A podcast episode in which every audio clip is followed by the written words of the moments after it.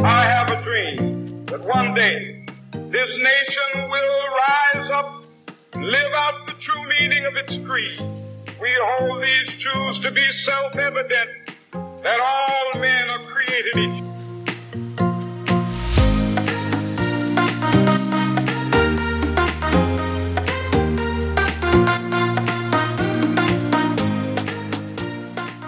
大家好，大家好，大家好，我是嘴哥，欢迎大家回来达特嘴哥地图炮。Martin Luther King，马丁路德金恩，这应该没有人不知道他是谁吧？就算是台湾的听众，多少应该也听过这个名字。但是为什么今天这一集要特地讲 Martin Luther King 呢？每个国家都有自己不同的国定假日嘛，像台湾有四大传统节日。春节、清明节、端午节、中秋节，再加上一些跟国家有关的纪念日，国庆日、二八纪念日，还有一些其他啦。那美国这边也是一样，圣诞节不用讲嘛，跟宗教有关系；感恩节跟历史有关系。再来，除了新年之外，大多数美国节日都是用来纪念一件事或是一个人或一群人，像是三月的阵亡将士纪念日 （Memorial Day）。顾名思义，就是要来纪念那些曾经在战争中为了美国牺牲的这些士兵和将领。十一月的 Veterans Day 老兵节，也是为了感谢这些曾经为了国家赌上自己的生命的退伍军人。再来纪念伟人方面，二月有总统节，纪念美国第一位总统 George Washington。那十月还有另外一号人物叫做哥伦布，那我这边就不多讲了，这些人都是几百年前的人物。但是 Martin Luther King 不过是半个世纪前的人物。美国却把一月的第三个礼拜一定为马丁路德金恩纪念日。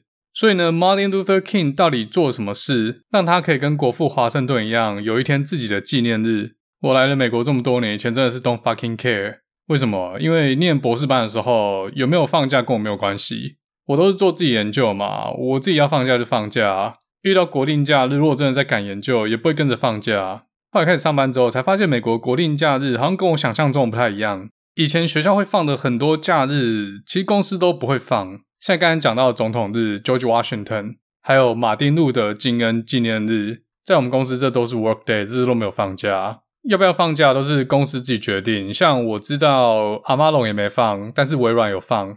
我们公司去年把总统日还有马丁路德金恩纪念日也列入公司核可的国定假日。所以今年的一月十八号，也就是今天我录音的当下，就是我工作以来第一次放到了马丁路德金恩纪念日。为了以示感谢，我这次就花时间去弄清楚为什么 Martin Luther King 在美国史上这么的重要。所以这集我做一些功课啦，但我不觉得我自己做的功课足够到让我变成一个专家来剖析 Martin Luther King 这个人，还有对美国的影响。所以大家如果赏脸，可能继续听下去的话，就把它当成是在分享读书心得报告，还有对过去这段历史的反思。Martin Luther King，我后来就简称为 MLK 好了。MLK 出生在一九二九年一月十五号的乔治亚州亚特兰大，他生活的年代距离现在不过就七八十年而已。但是当时的美国还存在着严重的种族歧视，当然现在种族歧视还是存在了，大家都知道。但在那个年代，法律还有社会制度本身就已经存在了种族歧视。三 K 党抓到黑人施行虐待、吊死，还有很多州都还有 segregation 种族隔离。MLK 的父亲名字也是 Martin Luther King，所以一般我们说的马丁路德金恩是 Martin Luther King Jr. 或是马丁路德金恩博士。求学阶段的 MLK 跳级两次，九年级和十二年级。他十五岁就念高中，高中的时候他就决定将来要跟他老爸一样，当一名浸信会的牧师。所以他高中毕业就去念神学院。神学院毕业之后，他进入波士顿大学攻读博士，同样也是做神学研究。一九四五年，他博士毕业的第一份工作，来到了美国南方阿拉巴马州的蒙哥马利市，在州政府对面的浸信会当牧师。刚一开始有讲过，在当时的年代，美国南方还存在严重的系统性种族歧视，有些州甚至明文规定各种种族歧视性的政策，像种族隔离政策啊，有些工作黑人不准做，有些学校黑人不准念，在公车上黑人要让座给白人，但是公车票钱一样。当有白人上车的时候，黑人要自己移动到比较靠后方的座位，不然这是犯法行为，甚至还有可能直接被抓起来打。在这些州里面，阿拉巴马州又是最严重的地方。第一份工作就抽到头奖，有没有？来到阿拉巴马州的隔年，一九五五年，有一位黑人女性 Rosa Parks，因为在公车上不让座被逮捕。因此 MLK 就号召群众发动了一场抵制运动。这运动的核心概念就是非暴力的不合作抗争。大家想想哦，那个年代还存在三 K 党，而且各种冲突不断，非暴力抗争真的是很前卫的想法。啊怎么会有傻逼觉得非暴力抗争有用？有很多人，甚至政府本身根本不把黑人当人，抓到犯法黑人可能是直接毒打，怕回戏。如果是我活在那个年代的话，我真的觉得非暴力抗争是一种笑话。就好比大家看了一年多的香港反送中，当权者直接用公权力的铁拳灌在弱势者头上，落在这种环境下活了几十年，真的会觉得非暴力抗争根本异想天开，真的是太天真了。但是 MLK 做到了，他用他魅力爆棚的演讲，成功的说服黑人族群用非暴力的方式抗议。他们用巨大公车的方式来表达不满。黑人族群自主性的建立私人轿车的共乘系统，有车人就开始当 Uber 司机，在其他黑人上下班，这样他们就不需要坐公车。这运动看在当时当地的白人眼里，但是非常不爽啊，想说干你们什么东西？妈的，想跟老子平起平坐。所以，在这个运动的期间，就存在很多暴力事件。但是，黑人族群得以坚守非暴力的原则作为应对。MLK 本身收到了非常多的死亡威胁。他曾经请一位威胁他的白人到他们的场地，给他十五分钟做演讲，请他告诉大家为什么他觉得黑人不应该享有跟白人一样的坐车权利。但这个人直接更小 Denshuki 一拳猫下去，把 MLK 揍一顿。但是 MLK 并没有因此提起告诉。他是牧师嘛，所以他很喜欢说一句话：“Cause God taught us to love our enemy。”上帝要我们爱我们的敌人。在这一系列的抗争运动中，他除了被人家揍、被人家打之外，他也被警方逮捕，然后又被放出来，家里还被激进分子炸掉。对于那些忍无可忍、想要回去报复白人的这些黑人，他跟他们说：“Meet violence with non-violence. Meet hate with love.” 这个运动如到最后，这个诉讼案也进入了最高法院。在一九五六年十一月十三号，最高法院判定巴士的种族隔离政策违宪。MLK 也因为这个巴士抵制运动，在美国一炮而红，开 Uber 开到最高法院，有没有？够屌了吧？之后呢，在一九五七年，MLK 成立的 SCLC 南方基督教领袖大会，在这个怎么讲机构嘛？嗯，组织吧。这组织的目的就是教导大家用非暴力的方式抗争。非暴力抗争可以取得道德制高点，它可以引导拥有良知的人们去支持非暴力抗争团体所提出来的诉求。在执行端呢，他们会故意去犯那些不平等的法律，用犯法的方式来表达抗议。所以在 MLK 的一生当中，就是不断的组织抗议，以身试法，然后被逮捕。同时打舆论战，还有法律战。即便他自己是用非暴力的方式来抗争，但是他会受到非常多反对方的暴力对待。在一九五八年，他就遇过有人要对他行凶，拿刀往他胸口捅，家里被炸掉。刚才讲过了，这种暴力等级比八百壮士还有统促党都激烈太多了，大概跟玩命关头差不多吧。那 MLK 之所以会用非暴力的方式来做抗议，主要是他在念书的时候受到甘地的影响，即便宗教不一样，但他研究了甘地。他从研究甘地发现非暴力抗争的独特力量，应该没有人不知道甘地是谁吧？所以在一九五九年，他访问了印度之后，他更确信非暴力抗争是最有效对抗邪恶体制的一种手段。不过，如果他去的是中国新疆的话，可能想法会不一样哦。到了一九六零年代呢，MLK 这套抗议方式就风行全美，也感染了很多黑人的年轻世代、学生世代。很多地方的黑人团体都开始用这招反抗系统性的歧视还有不公，用各种非暴力抗争来对抗各种种族隔离政策。例如，在当时的北卡有餐厅只服务黑人，所以就很多黑人学生直接走进餐厅，然后坐在那边抗议。他们也不叫嚣，也不动手，就坐在那边抗议。一九六零年代，美国对于种族歧视还有平权的这个改革声浪开始越演越高。时任总统约翰甘乃迪 （JFK） 开始推动民权法案 （Race Right Act），希望国会立法来保护 equal right 和 equal justice，就所谓的平权和平等正义。黑人在司法上也能跟白人一样得到同等效力的保护。因为 JFK 支持这项改革嘛，所以黑人组织也强力支持 JFK。但在一开始的时候，JFK 并不觉得这个法案可以通过。因为当时的众议院实在是太保守了，在一九六一年也开始有很多白人加入这样的改革抗争，他们抗议跨州旅行的种族隔离政策。这什么东西呢？就如果说一个黑人在没有种族隔离政策的州上一台巴士，然后他要做跨州旅行，中间巴士会经过一些有种族隔离政策的州，那他们的基本诉求就是，当这些跨州旅行者在经过有种族隔离政策州的时候，不需要去遵守当地的种族隔离政策。那这个案子最后也打到了最高法院。在这期间呢，MLK 还参与了很多大大小小的抗争活动。再那再讲一个好了，一九六二年的时候，密西西比大学录取了一个美国退伍军人 James Meredith。快巴注册的时候，注册组发现靠这个人总是一个黑人，就把他录取取消掉。这边我读到一些资料，就是 James Meredith 之所以要申请这个对黑人这么不友善的学校，某种程度上是为了逼总统 JFK 去贯彻他所做的承诺。就说既然你 JFK 这么支持黑人，这么支持平权，那我就要以身试法来挑战宪法。宪法保护的对象是所有美国公民嘛？那黑人也是当时的美国公民，就来看看宪法是不是屁。他被学校撤销录取之后，当然就会发起诉讼嘛。我觉得这应该是计划之内的。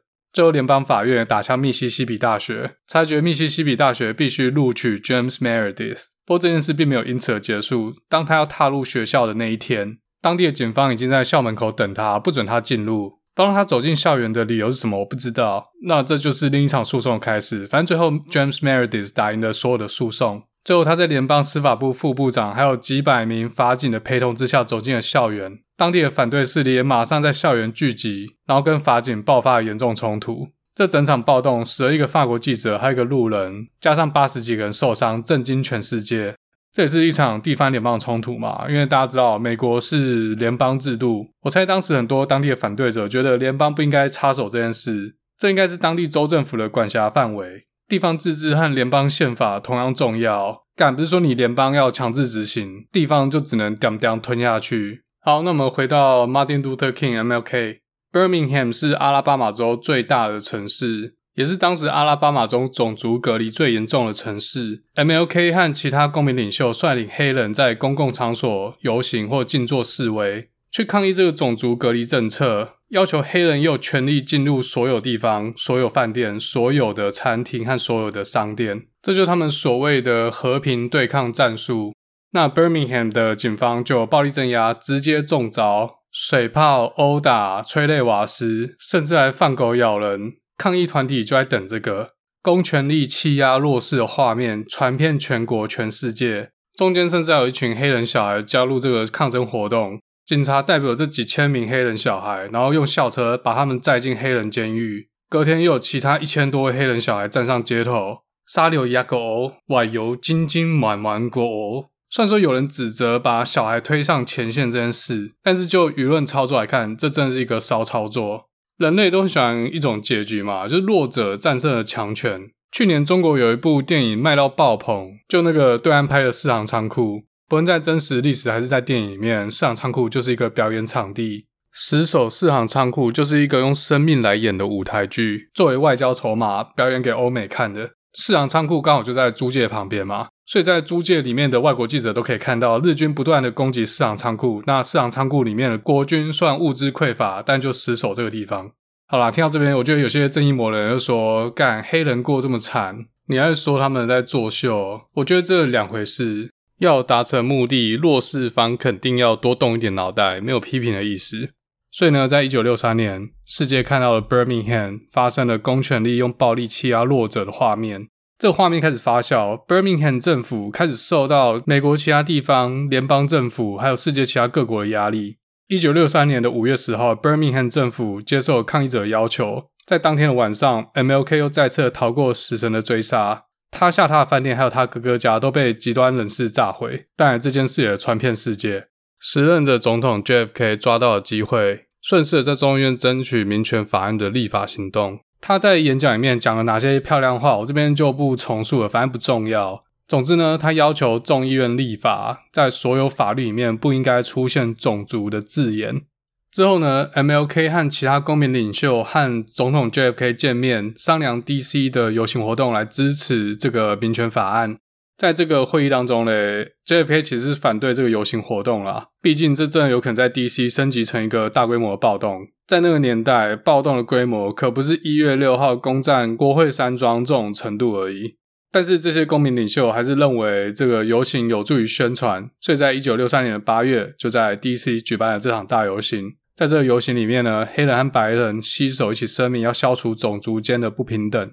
在游行当天，Martin Luther King 也给了美国史上最有名的那场演讲。I have a dream。其实他演讲里面不止给了一个 dream 啦，他说他有一个梦想，在美国真的能达到人皆生而平等。他有一个梦想，在乔治亚州，奴隶的后代还有奴隶主的后代，有一天可以在餐厅里面像兄弟一般的携手共餐。他还有一个梦想，在最险恶的密西西比州，在未来的某一天可以成为自由和正义的绿洲。梦想还没结束哦，还有。在未来的某一天，他的四个小孩可以生活在一个用品德而不是用肤色来衡量一个人的国家。哎，梦想还没完，有点贪心哦。在未来的阿拉巴马州呢，白人的小孩和黑人小孩有一天可以玩在一块。他还有一个梦想，所有的嫌隙可以被抚平，上帝的荣光可以显现。这演讲大概只有十分钟左右，其实很短。大家有兴趣的话，可以自己上 YouTube 去找，或者我会把这个链接放在这一集的介绍里面。那放到现在来看，我不知道今天的美国社会对立 BLM 运动中的暴力活动有没有在这个梦想里面啊？在 MLK 很多演讲里面，freedom 是很常出现的一个字。那什么又是 freedom？有可能是我功课做不够啦，我没有找到 MLK 曾经明确的定义，他所谓的 freedom 是什么？每个人对 freedom 的定义不一样嘛？可能当时南方白人认为美国已经是一个 free land。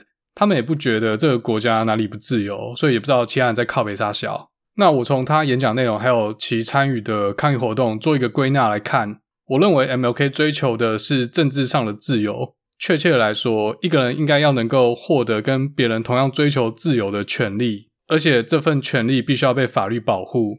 大家知道，法律是一个国家对公民的基本保障，最基本的而已嘛。至于一个人出生的时候，他老爸是谁？是 Michael Jordan 还是贫民窟的独宠？这不是法律能保障的事。不如自己这辈子多做一点好事，多扶一点老太太过马路，看下次投胎会不会中好一点的签。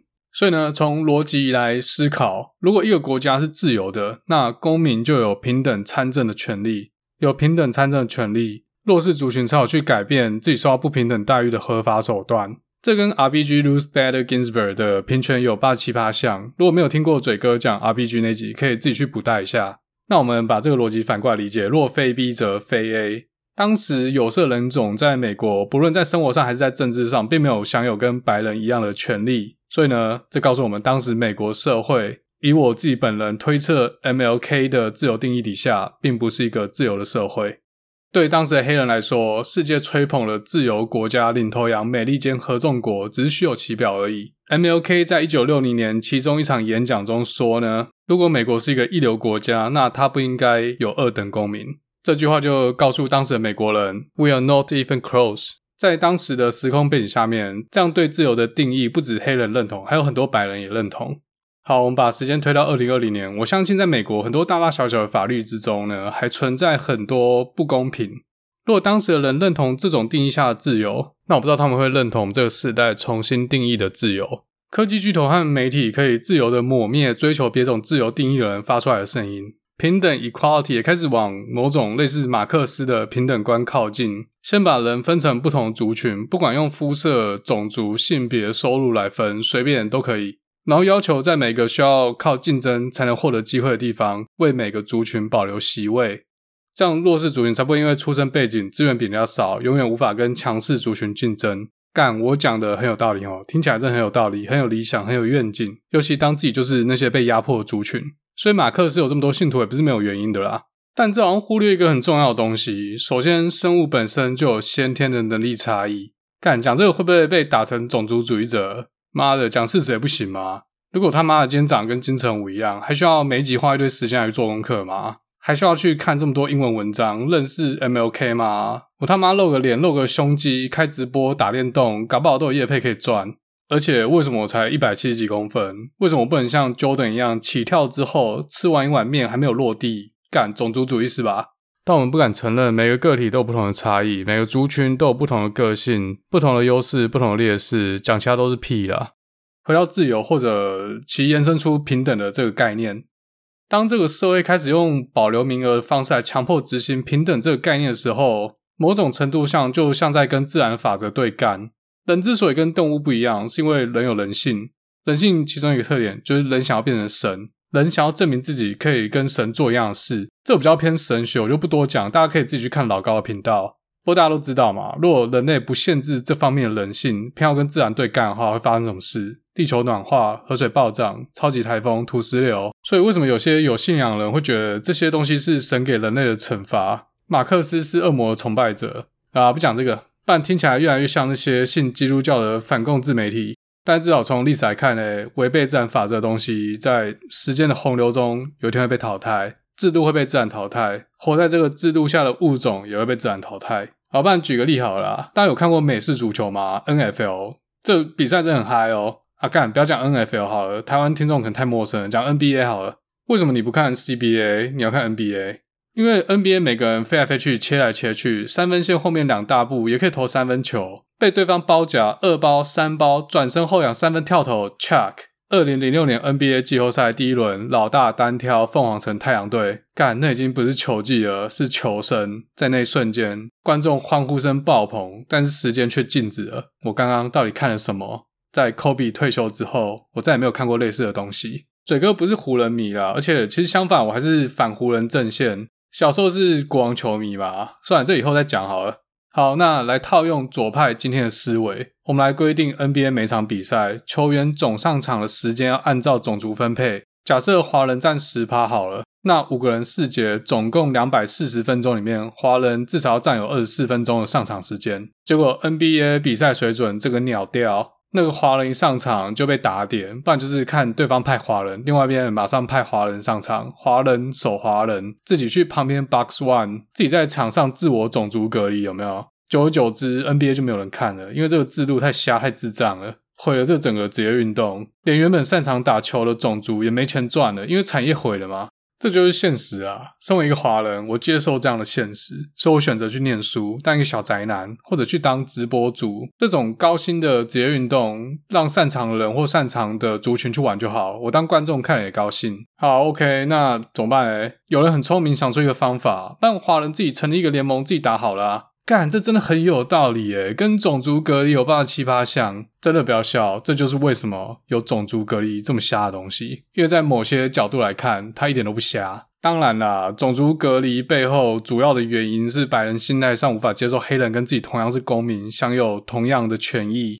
在林肯解放黑奴的时代，他们有想过把黑人送回原本的血缘母国，把库塔坎特送回曼丁卡。也不知道大家有没有看过 Netflix 上面有一个短剧叫做《Loot》R O O T，他就在讲黑人奴隶历史。这些来到美洲的黑人，他们的第二代、第三代，他们的根到底在哪里？除了血统之外，他们跟自己的母国其实已经毫无关系了。所以把他们送回非洲的村落，这个方法完全行不通。其实这个问题不只存在于当时啊，现在的美国政府也正在面临这样的问题。中南美洲的非法移民问题，抓到非法移民的小孩，这些小孩你要把他送回墨西哥或其他拉丁美洲国家吗？他们除了血缘关系之外，跟当地已经毫无关联了，回去就加入黑帮，加入毒枭。如果是抓到非法移民的父母，你要把父母送回去吗？那小孩怎么办？小孩留在美国也是加入黑帮，变成其他社会成本，要花更多的资源去解决后续可能引发的问题。拜登说他上任第一件事就是解决移民问题。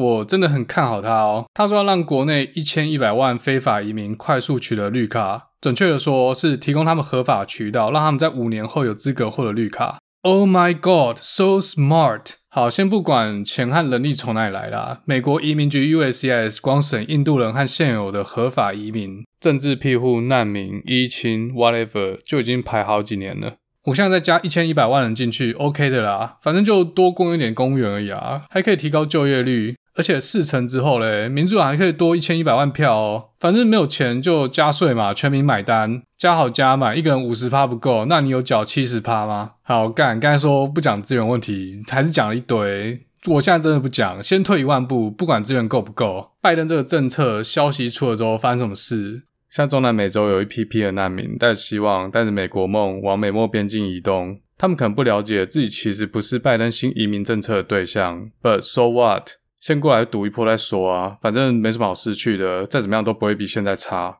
以前那些非法移民都熬到就地合法了，有一天他们一定也可以熬得到。不知道这批难民真的抵达美墨边界，真的抵达美国，民主党政府要怎么办？要把他们赶走吗？那你就他妈假道学啊！那如果要把这些人留下来，OK，是不是未来又要有新移民政策三点零？所以怎么弄，我是不知道啦。可能做出这个政策的拜登比较聪明吧，已经把未来配套措施都想好了。根据过去的记录来看，最后真的能抵达美墨边境的人，可能只剩几百个哦。所以有一个解套方法，就是用外交的途径想办法让这些人走不到美墨边境。哦，还有另外一个方法啊，反正现在主流媒体都是民主党嘛，不报道就没人知道。这就跟我们在软体业提到的 tech debt 一样，如果有很多 bug 不从 root cause 去解，随便给个 exception 例外或是 if else 就把它了事了，眼不见为净，有一天系统就整个崩溃，找不到问题在哪，就算找到也不知道怎么解。好，所以回到原本的主题，干又扯太远了。什么是自由？MLK 在演讲中，至少我没有找到他有对自由做明确解释。所以欢迎听众朋友在达特嘴哥地图炮的万恶 Facebook 粉丝团或者 Instagram 中留言，告诉我你的答案。好，那我们回到一九六三年，总统 JFK 在表达对民权法案的支持之后嘞，他的支持度大减。接着同一年的十一月二十二号，JFK 甘乃迪总统在德州达拉斯遇刺身亡，就跟一八六五年的林肯一样，为了自由和平等这个所谓的美国价值，赔上了自己的性命。Martin Luther King 在甘乃迪总统的追悼会中说：“谁杀了 JFK 是一个很重要问题，但是更重要问题是，人竟然要诉诸暴力来表达自己的不认同。”在二零二零年，我们同样可以以这句话做一个反思：为什么主流媒体和科技的巨头可以用资本暴力的手段来表达自己的不认同？那甘乃迪总统被刺杀之后嘞，Martin Luther King 也表示自己出来混，总有一天还是要还的，可能切不到自己四十岁的生日蛋糕这样。既然总统被刺杀，那就是由副总统来接任这个职位嘛。副总统 Lyndon Johnson 就成为了总统。中文这边是翻詹森总统，那后面我就讲詹森好了。詹森总统当然也是民主党，但是他来自南方。他上任之后承诺会继续推动这个民权法案。他很聪明啊，他收割了这个政治能量。那东瞧瞧，西瞧瞧，瞧到两派都满意之后，在一九六四年终于通过了这个 Civil Rights Act 民权法案。这法案禁止公立学校或公司雇佣员工存在基于肤色、种族、宗教或国籍的歧视，同时也是美国宪法第十次修正案公民权利与平等保护原则延展。接着隔年，MLK 成为《时代》杂志 The Man of the Year，同年他也获得诺贝尔和平奖。这些头衔听起来很风光，但实际上，美国南方各州还是充斥着各种暴力，很多法案的推动者被暗杀。如果把现在的中共放到当时的话，他们就会嘲笑美国自由民主原来就是暗杀和暴力嘛。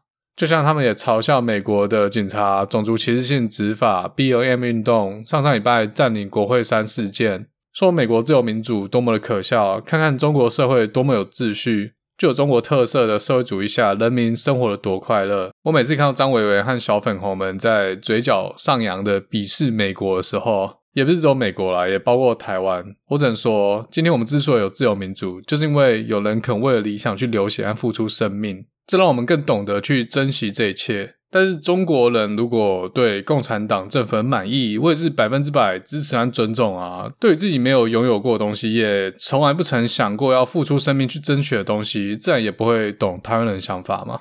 反正不要把这个东西带来台湾就好。Don't China my country。就像美国很多人说 "Don't California my state" 一样的意思。You can do whatever in California, just don't, don't fucking California my state。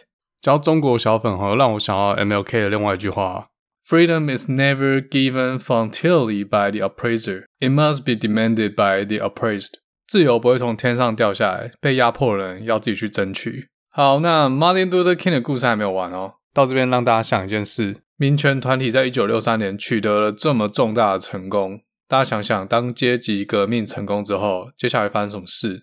历史已经给过我们很多答案，这些革命团体会开始分赃，对吧？而且甚至有些团体因为革命成功，开始觉得自己高人一等。人性就是如此。看看当初无产阶级斗争的领袖，这些拥有红色血统的共产党高层，他们是不是成为了新一代的统治阶级？他们也成为 slave owner，继续压榨老百姓。他们不仅不是无产阶级，而且还富可敌国。同样事情也发生在美国。回到一九六四年，在法案通过之后，开始有一帮黑人势力开始鼓动 black supremacy。呃，这中文怎么翻译？呃，黑人至上。其他还有黑人建国主义啊，黑人分离主义，他们也开始企图用暴力的方式达到目的，作为对白人至上主义的一种回应方式。所以 MLK 开始腹背受敌嘛。除了白人激进分子之外，刚提到这些黑人右翼团体也开始使用各种暴力手段攻击他。作为回应呢，MLK 强调他争取的是在法律上消除对黑人的限制，还有在法律上导致有色人种的劣势，并没有要为自己的族群争取优势。简短来说，就是要平权，不是要特权。哎，不小心又洗脸一些二零二零年的民权团体啊。在这个民权法案之后，MLK 又继续在阿拉巴马州来争取黑人的投票权利。像之前前几集讲过堕胎嘛，也是一样的方式。即便宪法已经赋予黑人的投票权，但在地方法律，比如说这些保守的南方州，会有一堆五四三的法律在执行面去阻止黑人投票。那在这个阿拉巴马州的抗议活动呢，MLK 又再度被捕。像刚有提到一些比较激进的黑人团体嘛，其中之一的领袖 Malcolm X。他在跟 MLK 的老婆会见之后，公开支持 MLK，但 Malcolm X 不是和平抗议的支持者，他觉得和平抗议不会成功，所以他就开始筹备一些武装冲突行动。不过在隔年二月，他就被人家暗杀了，还没开始就结束了。这就是所谓的暴力只会引来暴力，但这句话我没有百分之百认同啦。Anyway，那因为这个暗杀事件，阿拉巴马州的 Selma 还有蒙哥马利市又发生了很严重的流血冲突。在这些冲突之后呢，MLK 持续和詹森总统联手推进 Voting Right Act，就是选举权法案。那就由詹森总统 top down 推动国会，然后另一方面 MLK bottom up 不断的去补充民间支持能量，最后终于通过两院，在一九六五年八月六号，詹森总统签署了这份投票权利法案。作为贯彻执行美国宪法第十五修正案的法源依据，那第十五修正案就是大家知道的，禁止联邦或州根据公民的种族、肤色或身份来限制一个人的选举权。所以说呢，没有 Martin Luther King 就没有奥巴马，没有奥巴马，台湾人就不会认识 G.I. Joe，这一切都是有关联的。这个法案之后呢，MLK 又全国到处跑，到处参与抗议，他有回到北方，到芝加哥，关心黑人的贫穷问题。后来南方又出了一件大事，刚有提到 James Meredith 这个人嘛，就是第一个进入密西西比大学就读的黑人这个老兄，在大学暴动期间，还有这四年的大学生活，James Meredith 都平安的度过一切。他好不容易毕业之后，还是有一天被干掉。在那个年代，身为一个黑人，随时都有可能被干掉。和平抗议有一天会走到极限，James Meredith 就是那个 trigger，点燃那把火。什么和平抗议？去他妈和平抗议！人都死了，你还跟我讲和平抗议非暴力？我操！那 MLK 要怎么解？他就还是继续他那套。但是同一年，LA 就发生了大规模暴动，五天死了三四个人，各种暴力事件、放火事件，整个 LA 都在火海中燃烧。接着，一九六七年，底特律和纽华特，就纽约旁边那个纽华特，也跟着发生大规模的暴动。在这个同一个时间点，太平洋另一边，美国也在经历一场血战，开始有越来越多人反对詹森总统持续将美国年轻人投入越战。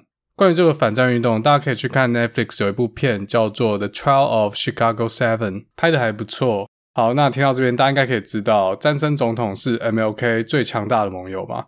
但在这个议题上呢，MLK 马上拿出了次元刀，切割了昔日的盟友，而且还对外发表了反战演说，一招万佛朝宗，直接打在詹森的脸上。当年朝野都不挺 Lyndon Johnson，过去最强大的民间盟友切割他，所以詹森总统他原本是副总统接任嘛，然后他选了一次选上了，不过他因为这件事就放弃竞选连任。你可以说 Martin Luther King 率领黑人无情的背叛盟友，也可以说他坚守原则。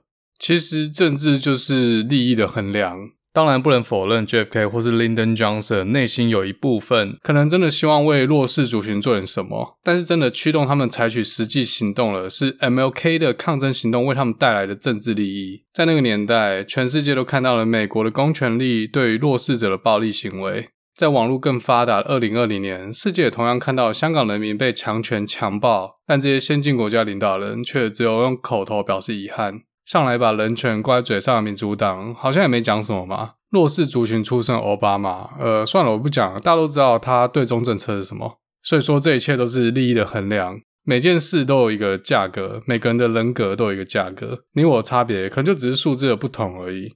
如果今天中国给嘴哥打击一台币叫我闭嘴，诶，那达特嘴哥地方可能就真的变成一个科普的频道，政治归政治，科学归科学，零高归零高嘛。所以不管是詹森总统或是 MLK，当利益冲突的时候，就会各自做选择。合作是怎么开始的，就会用同样的理由来结束。在历史高点之后，人们迎接的是不断的暴力冲突。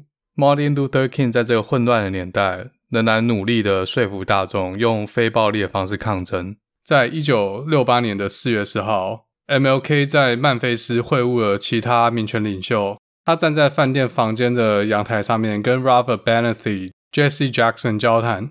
一瞬间，那颗子弹划过他的生命。Martin Luther King 这传奇的一生，就在这平淡无奇的阳台上画下句点，享年三十九岁。MLK 过世之后呢，全美一百多座城市暴动。他终其一生追求的非暴力抗争，好像也跟他消失在这个世界上。他认为暴力只会带来更多暴力，坚信非暴力是一种比暴力更强大的力量。MLK 用行动证明了这一点。他带动了人权改革，也成功的推动立法来修正过去有色人种面对的各种不公。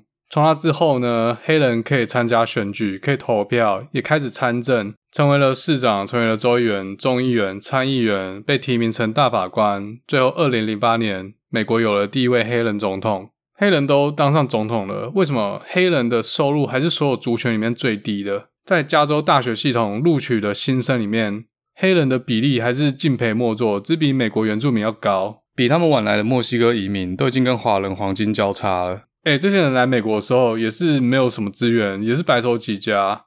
这个社会制度到底出了什么问题，让他们无法往上？MLK 的演讲有时候不止提到黑人，他也会提到黄种人 （Yellow）、犹太人 （Jewish）。但是这几年亚裔开始被官方踢出有色人种这个分类，这让我想到之前有跟大家提过的《The People vs. O.J. Simpson》这个影集，有一群黑人在讨论 O.J。有人说 O.J. 有钱了之后就开始结交那些白人朋友，自己好像也变成了白人。但这个谋杀案出来之后，OJ 又变回了黑人。原来大家皮肤的颜色是跟收入有关啊。当然啦，我是不反对高收入的亚裔不能去领那些弱势有色人种的补助。那低收入的亚裔怎么办？吃土吗？所以说，用肤色作为弱势补助的其中一个参考准则，本身就一个脑残政策。大家记得刚才提到的 JFK 说，他希望法律里面不应该出现任何种族字眼。很显然，七十年后现在，这件事都还没有发生。甚至有民主党的议员在加州发起公投，废除二零九号法案，也就是二零二零年屌炸天的加州十六号公投案。二零九号法案禁止公立机构在决定雇佣员工和公立学校在决定录取学生的时候，不可以参考一个人的种族、性别、肤色、主义，还有他们来自哪一个国家。哎，有人想废掉这个，哎，真的是挖了发。我不知道这两个民主党议员在想什么。民主党不是要支持平权吗？没错，他们就是想要借由废掉这个法案来推动他们心目中的平权。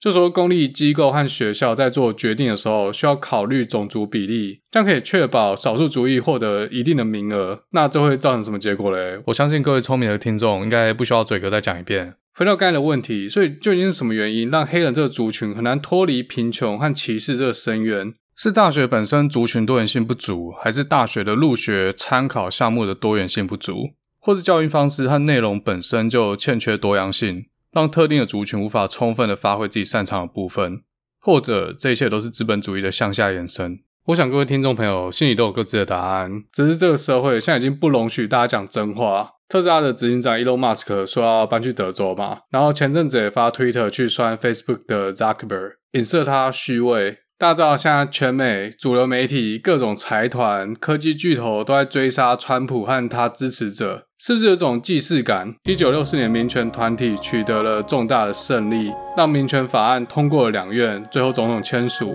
接着出现了黑人极端团体，还有黑人至上主义。那在二零二零年，左派取得了重大胜利之后，开始了这些政治追杀行动，胜利者的优越感爆棚。历史好像又要重演了，那我们就接着看下去喽。好，那今天马丁路德金恩纪念日完全没有放好假，都在搞这集，希望大家听到这边还没有转台啦。那我们就下次再见喽，拜拜。